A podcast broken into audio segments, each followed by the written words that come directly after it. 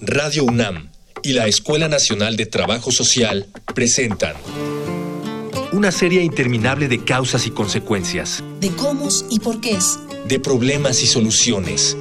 Eso es la vida. Vida cotidiana. Sociedad en movimiento.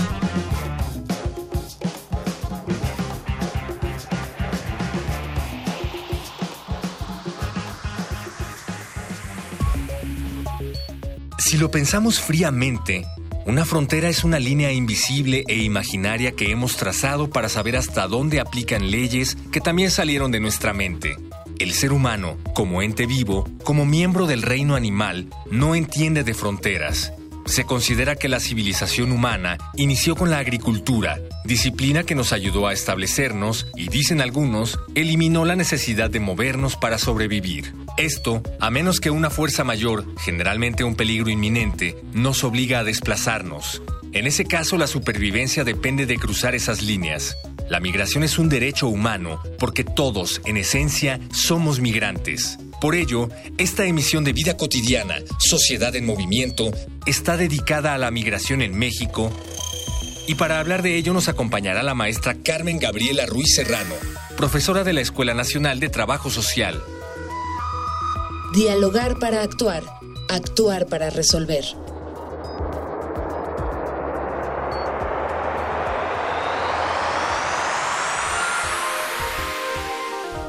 Iniciamos esta nueva emisión de Vida Cotidiana, Sociedad del Movimiento. Voy a saludar a la gente en cabina, a Rafael Alvarado, a Miguel Alvarado, a Jorge. Gracias, gracias por, por, apoyarnos y hacer de este programa posible, compañeros, amigos. Y pues gracias a usted que está, que está con nosotras. Estoy, mi nombre es Gloria Tocunaga y como siempre estoy acompañada de... Dilo Gloria Ángeles Casillas. no, me gusta cómo lo dices. Ángeles Casillas para todos ustedes, con el gusto de coincidir una vez más en nuestro maravilloso programa.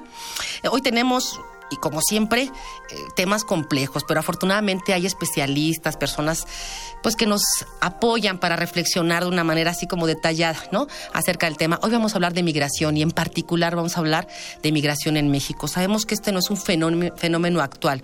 La gente, los grupos se desplazan desde hace muchísimos pues desde el origen de la, de la humanidad hay desplazamientos, ¿no? Sabemos que pueden ser causas económicas, económicas, culturales, sociales, que hacen que una persona, climáticas inclusive, que un grupo de personas tengan que dejar su lugar de residencia de origen y trasladarse, evidentemente, a otra ciudad. Ese, digamos, que es el, el panorama general, pero conlleva muchas problemáticas y a veces no tan visibles como quisiéramos. De eso vamos a hablar el día de hoy. Eh, dudas, comentarios, acuérdense, tenemos diferentes medios de contacto. Escuchemos muy atentamente. Facebook, Escuela Nacional de Trabajo Social, ENTS, UNAM. Twitter, arroba comunica, ENTS. Instagram, comunicación, ENTS. Ya estamos de regreso. Vamos a hablar de migración, migración en nuestro país. Para platicarnos del tema, pues le doy la más cordial bienvenida a la maestra Carmen Gabriela Ruiz Serrano. Qué bueno que estás, maestra, con nosotros. Es un gusto, como siempre, escucharte y que nos, que nos platiques un poco de estos temas eh, que, que, como que todos escuchamos en los medios, pero poco sabemos el, el, el, centro, lo que está atrás, las políticas, las razones y todo lo que hay. Pues iniciamos, ¿cómo estás? Pues muy bien, muchas gracias por la invitación. Como siempre me siento muy contenta de poder compartir este espacio con ustedes, con un tema pues verdaderamente doloroso, difícil encontrar eh, soluciones rápidas, difícil encontrar eh, soluciones pues que erradiquen la problemática Hoy pensar en el movimiento migratorio y sobre todo el que proviene del Triángulo del Norte de América Central, ¿no? que involucra El Salvador, Honduras, Guatemala, pues es resultado en gran medida de las condiciones de precarización, de pobreza, de violencia, resultado del pandillerismo, de los conflictos que hay con los grupos delictivos y pues por consecuencia no podríamos hablar de una migración voluntaria, sino más bien de un desplazamiento forzado. Que nos genera pues problemáticas muy serias en donde hay una vulneración de los derechos fundamentales de las poblaciones al verse transgredida su dignidad, eh, la falta de acceso a oportunidades, su sentido de pertenencia, su identidad. Y buenos seres humanos que se desplazan arriesgando la vida en el afán de salvar la vida. Entonces creo que ahí se habría que colocarlo, pensar mucho en qué está orillando, qué está llevando estos grupos hoy. hoy tenemos siete mil personas que se están desplazando por el territorio mexicano, buscando llegar al sueño americano, que en realidad lo que buscan pues es salvar su propia vida. Y entonces, si, pensamos que tradicionalmente ha sido Estados Unidos el principal destino de estos de estas poblaciones, ¿no? De migrantes, pues el tránsito es, como lo decías, maestra, nuestra nuestra ciudad, nuestro país, ¿no? En, en, en términos territoriales. Eh, muy compleja la problemática. ¿Qué encontramos? Sí, nos hemos vuelto ya no nada más un país de origen, sino también de tránsito y destino.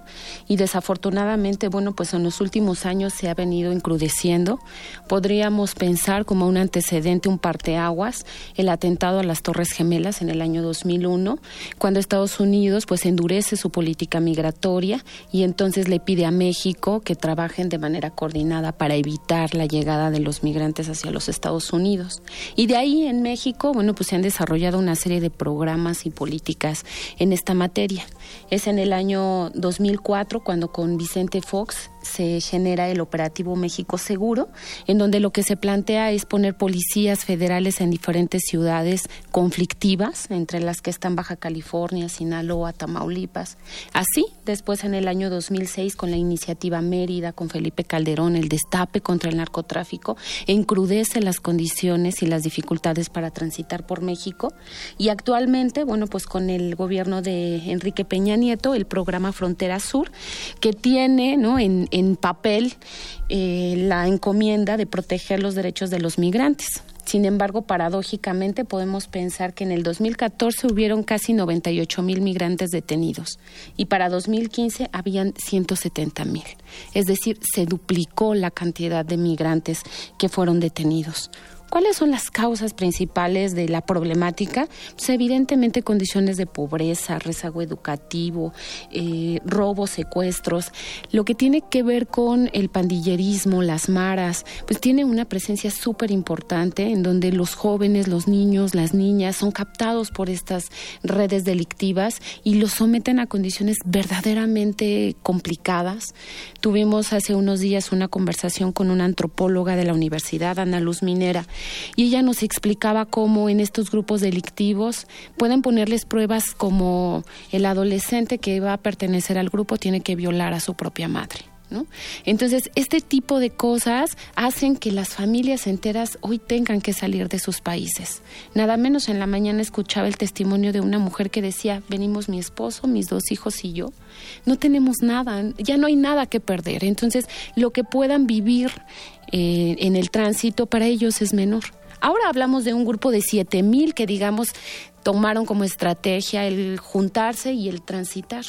Pero antes de esta experiencia que es insólita en nuestro país, pues tenemos el paso de los migrantes por la bestia, viviendo las cosas más terribles, las vejaciones, las violaciones, en donde México se ha convertido en un infierno para los migrantes. Oye, y por ejemplo, de, eh, como para no dejar al aire esto, dices, eh, México y Estados Unidos hacen alguna alianza para, para detener a los migrantes. ¿Cuál es el papel de México en esa alianza? Bueno, en realidad México se ha vuelto el policía de los Estados Unidos. Hoy Trump dice cosas como, pues es que en México son ineficientes porque no han logrado detener con su policía a los migrantes, cuando en realidad, bueno, pues nosotros no tendríamos por qué estar teniendo estas políticas migratorias de encrudecimiento y de maltrato. También recordemos, hace muy poco tuvimos la situación de los niños enjaulados en Estados Unidos.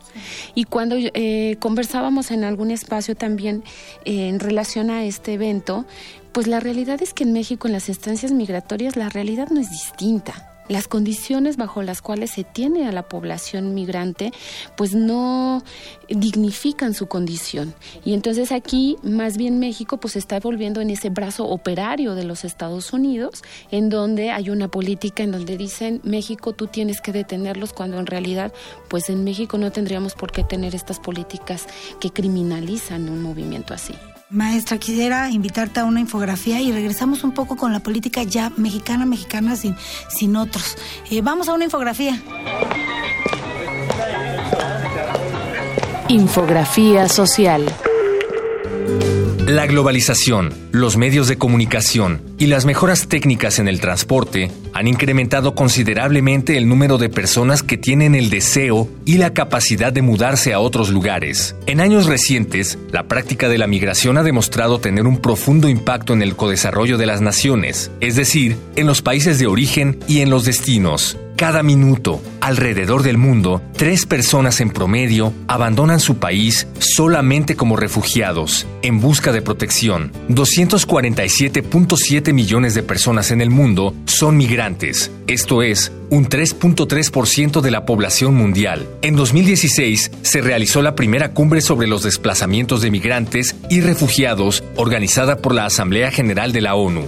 El 19 de septiembre de ese año se autorizaron una serie de medidas conocidas como la Declaración de Nueva York sobre refugiados y migrantes. La misma reafirma la importancia de la protección internacional hacia los migrantes y la obligación que todos los países tienen para mejorarla. Por la ubicación geográfica y el crecimiento económico de Estados Unidos, los migrantes mexicanos lo han elegido como su principal opción, con aproximadamente 12 millones de migrantes, aunque se sabe que existen 289 mil mexicanos en otros países. Se considera que en promedio, durante 2015, se repatriaron diariamente 480 mexicanos, mientras que en México, el 90% de los migrantes repatriados son de origen centroamericano. Lamentablemente, la necesidad de algunos, la falta de educación y las dificultades legales permiten que algunos se aprovechen de esta situación. El pago promedio para un guía, coyote o pollero para cruzar a los Estados Unidos es de aproximadamente 61 mil pesos. Y estamos de regreso, estoy con Ángeles Casilla y estoy con la maestra Carmen Gabriela Ruiz hablando de la migración eh, que, pasa por México porque no, no, ahora no estamos hablando de aquellos que lanzamos hacia otros, expulsamos hacia otros países, sino de los que vienen a nuestro país y cómo transitan y cuál es su, su, su modo de pasar por nuestro territorio, pasar o quedarse, ¿no? Porque es otra de las causas eh, que, que, a muchos les, les, les asusta o les tienen o tienen alguna observación sobre esto. ¿Cuál es nuestra política? ¿Cuál es nuestro primero cuál es nuestro primer discurso ante los migrantes? Bueno, pues lo primero es hoy tenemos una ley de migración en donde pues en, en, el documento está plasmada la protección de los derechos fundamentales de la población migrante. Sin embargo, en las cuestiones operativas, desafortunadamente no, no logra haber una aplicabilidad. Tenemos un protocolo de atención, por poner un ejemplo específico, eh, en, en, materia de atención a niñas, niños y adolescentes, que poco se puede visualizar en el campo de actuación.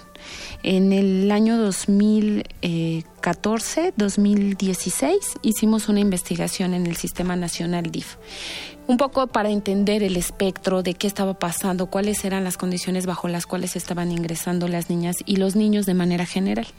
Y un hallazgo muy importante de esta investigación fue la presencia de la niñez migrante no acompañada. Y solo por poner un ejemplo, en el rango que corresponde de los 9 a los 12 años, de cada 10 niños que ingresaron en el año 2015, cuatro venían del Triángulo Norte de América Central. Estos niños ingresan a los centros de asistencia bajo un protocolo que enuncia cosas como tienes que tener una caseta telefónica en donde el niño pueda hablar con su familia. Y cuando los ves en, en la vida real, en el campo operativo, pues nos tocó llegar a ver niños que eran las 12 del día y estaban en pijama. Y cuando le preguntas al profesional por qué no hay eh, mayor eh, intervención con este niño, porque no quiere. Pues evidentemente el niño está deprimido. Son niños que son atrapados, que son agarrados por la migra en el tránsito, que se llevan a estos centros de alojamiento residencial, en donde quedan como una especie de paquete, en tanto se resuelve su situación migratoria y lo devuelven al país de origen. Pero ¿qué va a pasar? Que ese muchacho va a regresar y va a buscar nuevamente eh, su paso. ¿Qué es lo que estos muchachos están buscando? Principalmente oportunidades educativas, oportunidades laborales, reunificación familiar. Y otra cosa que a mí también me ha llamado mucho la atención de las cosas que he encontrado cuando hacemos investigaciones, la presencia importante de población perteneciente al movimiento LGBTIQ. Muchos de ellos vienen por cuestiones de discriminación por su identidad de género, en donde pues son atrapados por, por estos grupos delictivos porque hay células también en nuestro país. En alguna ocasión en una fundación que atiende población callejera yo preguntaba, bueno, ¿cuál es el espectro, cuál es el perfil del muchacho que llega a atenderse con ustedes porque viene en condición migrante? Precisamente ese muchachos que vienen siendo perseguidos por su condición eh, y su identidad de género y esto pues los hace mucho más vulnerables. Entonces hay un cúmulo de vulnerabilidades ahí. Pobreza, este, condiciones personales, condiciones familiares, identidad de género y todo ese cúmulo pues los hace susceptibles de todo tipo de violencias en donde la trata de personas se configura como un, como un delito en el que ellos son potenciales víctimas. Qué complejo, qué complejo panorama. Eh, como tú decías, no es responsabilidad necesariamente de nuestro país, tendría que ser tanto del lugar destino, si es que también es el nuestro, Estados Unidos, como de los países donde estos expulsores. Eh, hablamos en alguna ocasión en un programa, aquí en, nuestro, en nuestra emisión, de discriminación. Y ahora con este espectro que nos, que nos está comentando la maestra Gaby, pues, pues qué amplio se hace eh, eh, todo este, este, esta exclusión, este desplazamiento, este aislamiento de estos grupos. ¿Cuál es la expectativa que va a pasar? ¿Cuál es, ¿Qué vamos a hacer? ¿Cómo tendríamos que estar actuando? Llegan, llegan los migrantes. ¿Todos se detienen o unos pasan sin ver? Ah, ¿Tenemos un, padrón? ¿Cómo, es? Pues en realidad la cifra eh, negra es muy alta. ¿no? Al, al, estar articulado esto con muchos elementos, deja una derrama económica importante. O sea, los migrantes se han vuelto también un negocio, en donde el cuerpo de estas personas pues se vuelve mercancía. Yo decía hace un rato que tiene que ver con eh, delitos como la trata, en donde muchos de ellos, las chicas, se inyectan porque saben que tienen una temporalidad porque van a ser violadas en el tránsito. Entonces, para evitar ser, eh, tener un embarazo, pues se inyectan y aquí ya van contra reloj. Los muchachos son utilizados para los, eh, para incluirlos en grupos delictivos que tienen que ver con el narcotráfico y con otro tipo de, espectro. Tuvimos en, la universidad hace poco a un autor de nombre Alejandro Hernández, que fue eh, un defensor de derechos humanos que trabajó el primer diagnóstico en materia de migrantes en México y nos contaba cosas terribles. Él decía, cuando yo me senté con la gente de PGR, y perdón que me vaya un poco de lo que estamos hablando, pero me, viene a la cabeza. Cuando yo me senté con la gente de PGR y les dije, en el 2004, estamos teniendo tal cantidad, cinco mil migrantes que, están, que se están matando en este país. La gente, las autoridades de las diferentes instancias me dijeron, no es cierto, tu metodología es imprecisa no tienes los datos precisos. No son cinco mil. Y entonces yo contesté, decía Alejandro, está bien, no son cinco mil, son dos mil. ¿Ya puedes dormir tranquilo?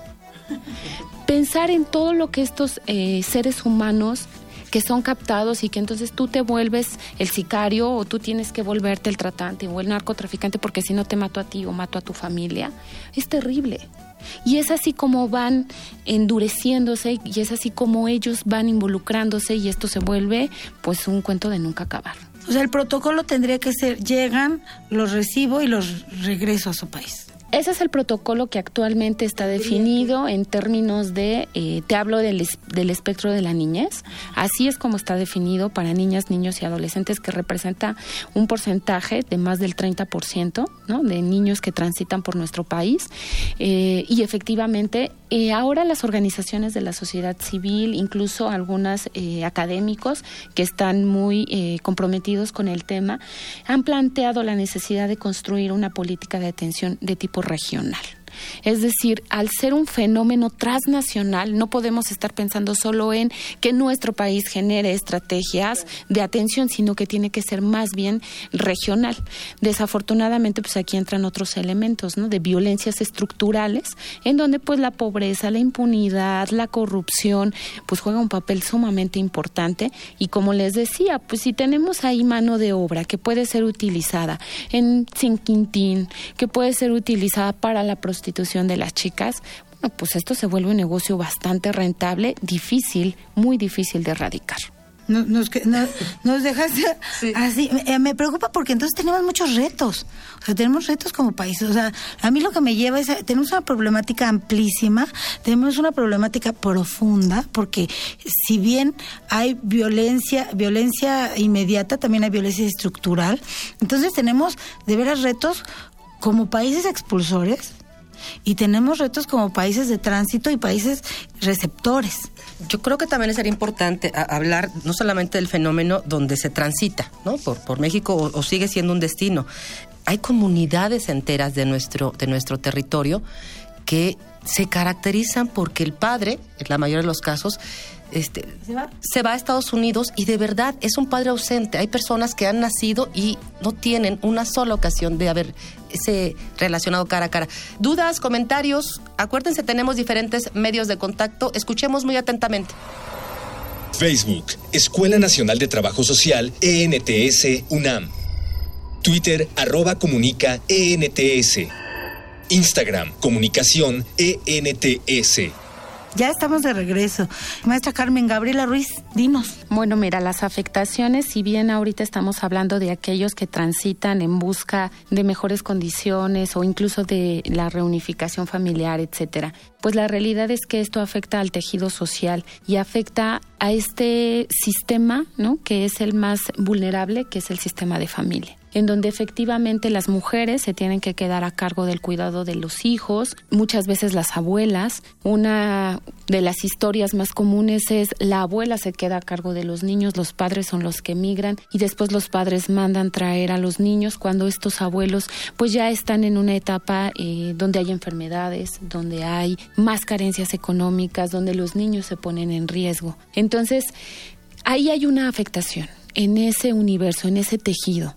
Y creo que pensando también mucho en, en, quienes nos escuchan, en la audiencia, en donde hay muchísimos universitarios que siguen este programa, pues no me gustaría dejar pasar la oportunidad de decir, si bien es un problema macro, en donde es difícil encontrar soluciones, dice Sergio Aguayo, no hay soluciones rápidas a problemas difíciles. Entonces, si bien estamos frente a un espectro que pareciera que es difícil, que pareciera que es inmanejable, creo que sí hay algunos espacios de libertad y sí hay algunos espacios de incidencia en donde los profesionales tenemos un papel muy importante. Porque las instituciones tienen cara y esa cara son esos trabajadores sociales, esos psicólogos, esos abogados que están atendiendo esta problemática desde los diferentes espectros, ya sea desde las organizaciones de la sociedad civil, ya sea desde las instituciones gubernamentales, ya sea desde iniciativas como decir quiero participar en un acopio. Hoy nuestra escuela, a través de la iniciativa de estudiantes, tiene un acopio para poder apoyar a esta población migrante. Entonces, en esos espacios,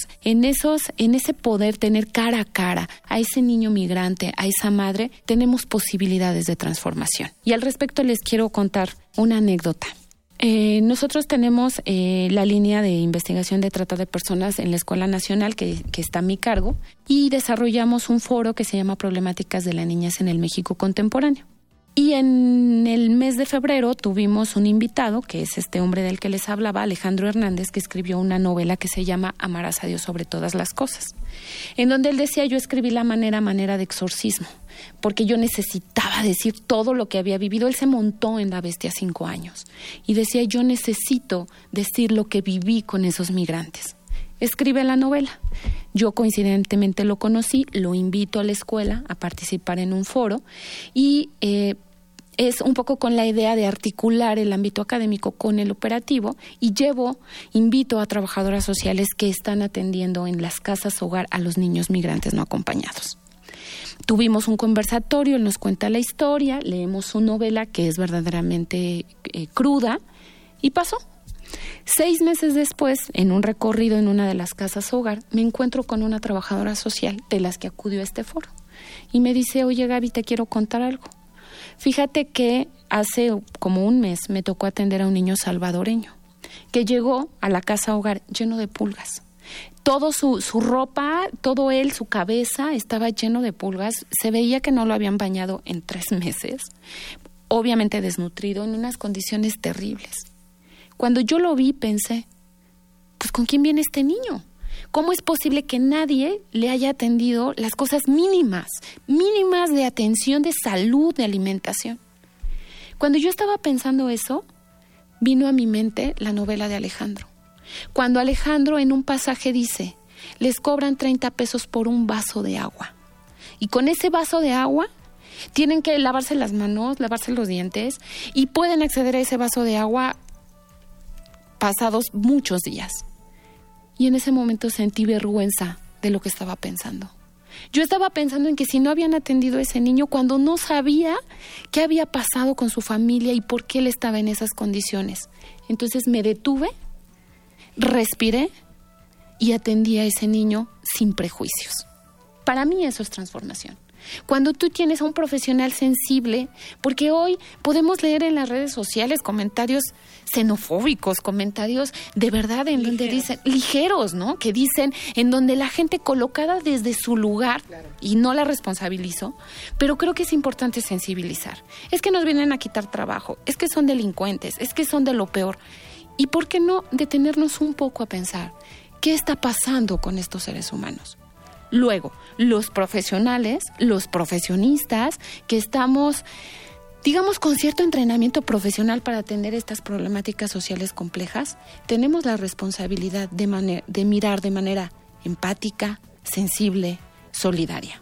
Y en esa medida estamos contribuyendo a la transformación de trayectorias. No vamos a resolver la problemática Estoy segura que no, no está en la mano de una persona.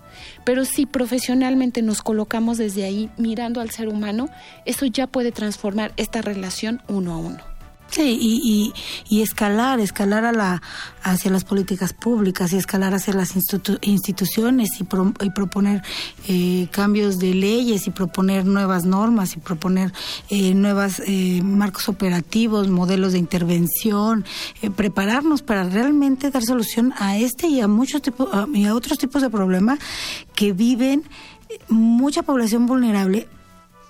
Me quedo con los niños de, de, lo que tú estás platicando, que, viven y que no y que los niños van donde los llevan y que eh, buscando la oportunidad de, de estar mejor. Además eso eso eh, yo creo que la, la migración siempre ha existido. Quizá en este momento se nos viene de frente primero por la, cantidad de violencia que, que, le vemos y otra por el número, ¿no? Como que llegaban eh, migrantes pero en menor número o, bueno, salvo, salvo cuando han sido migraciones eh, con tintes políticos, ¿no? Que, que han sido como más documentadas y tenemos más información. Pero eh, ciertamente tenemos que mirar eh, como profesionistas hacia dónde vamos y cómo vamos a ir creciendo la atención. Y, a quienes nos escuchan, por supuesto, y que a lo mejor no están en la academia ni en la investigación, ser muy sensibles, este, partir de, del hecho que estos grupos de población no son oportunistas, no vienen a quitarnos nada, eh, son están viviendo un desplazamiento forzado, es decir, vienen de contextos de suma violencia, vienen con muchas necesidades. Tratemos primero de no estigmatizar para no discriminar a estos, a estos grupos que, que están transitando en nuestro, nuestro territorio o que, se, o que se ubican finalmente. Maestra eh, Carmen Gabriela Ruiz. Si queremos leer tus investigaciones, los documentos de lo que hablas, los, eh, las minutas de, de aquellos foros, ¿dónde, ¿dónde podemos encontrarlos? Tenemos un Facebook que se llama eh, Problemáticas de la Niñez si nos mandan invitación, tenemos la página y el perfil. Y ahí están todos estos eh, encuentros conversacionales, estas ponencias, incluso e incluso están eh, las investigaciones que han hecho los tesistas que se encuentran a mi cargo, que están trabajando estos temas.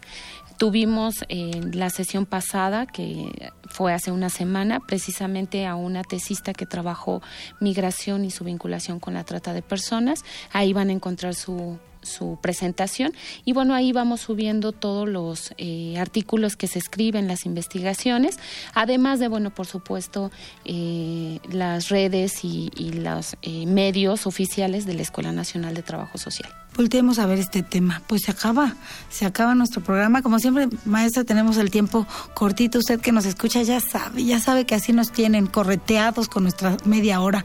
Ángeles, pues ya nos vamos. Pues sí, solamente recordar a la gente, este, sensibilidad. Recordemos que las personas que transitan por nuestra, por nuestro territorio tienen y gozan de derechos humanos. Hagámoslos valer, por favor. Ahí estamos. Gracias a la Escuela Nacional de Trabajo Social, gracias a Miguel Alvarado, a Luis Tula, Cindy Pérez, Jorge Herrera, Rafael Alvarado. Me despido, Gloria Tocunaga, y nos escuchamos en la próxima emisión.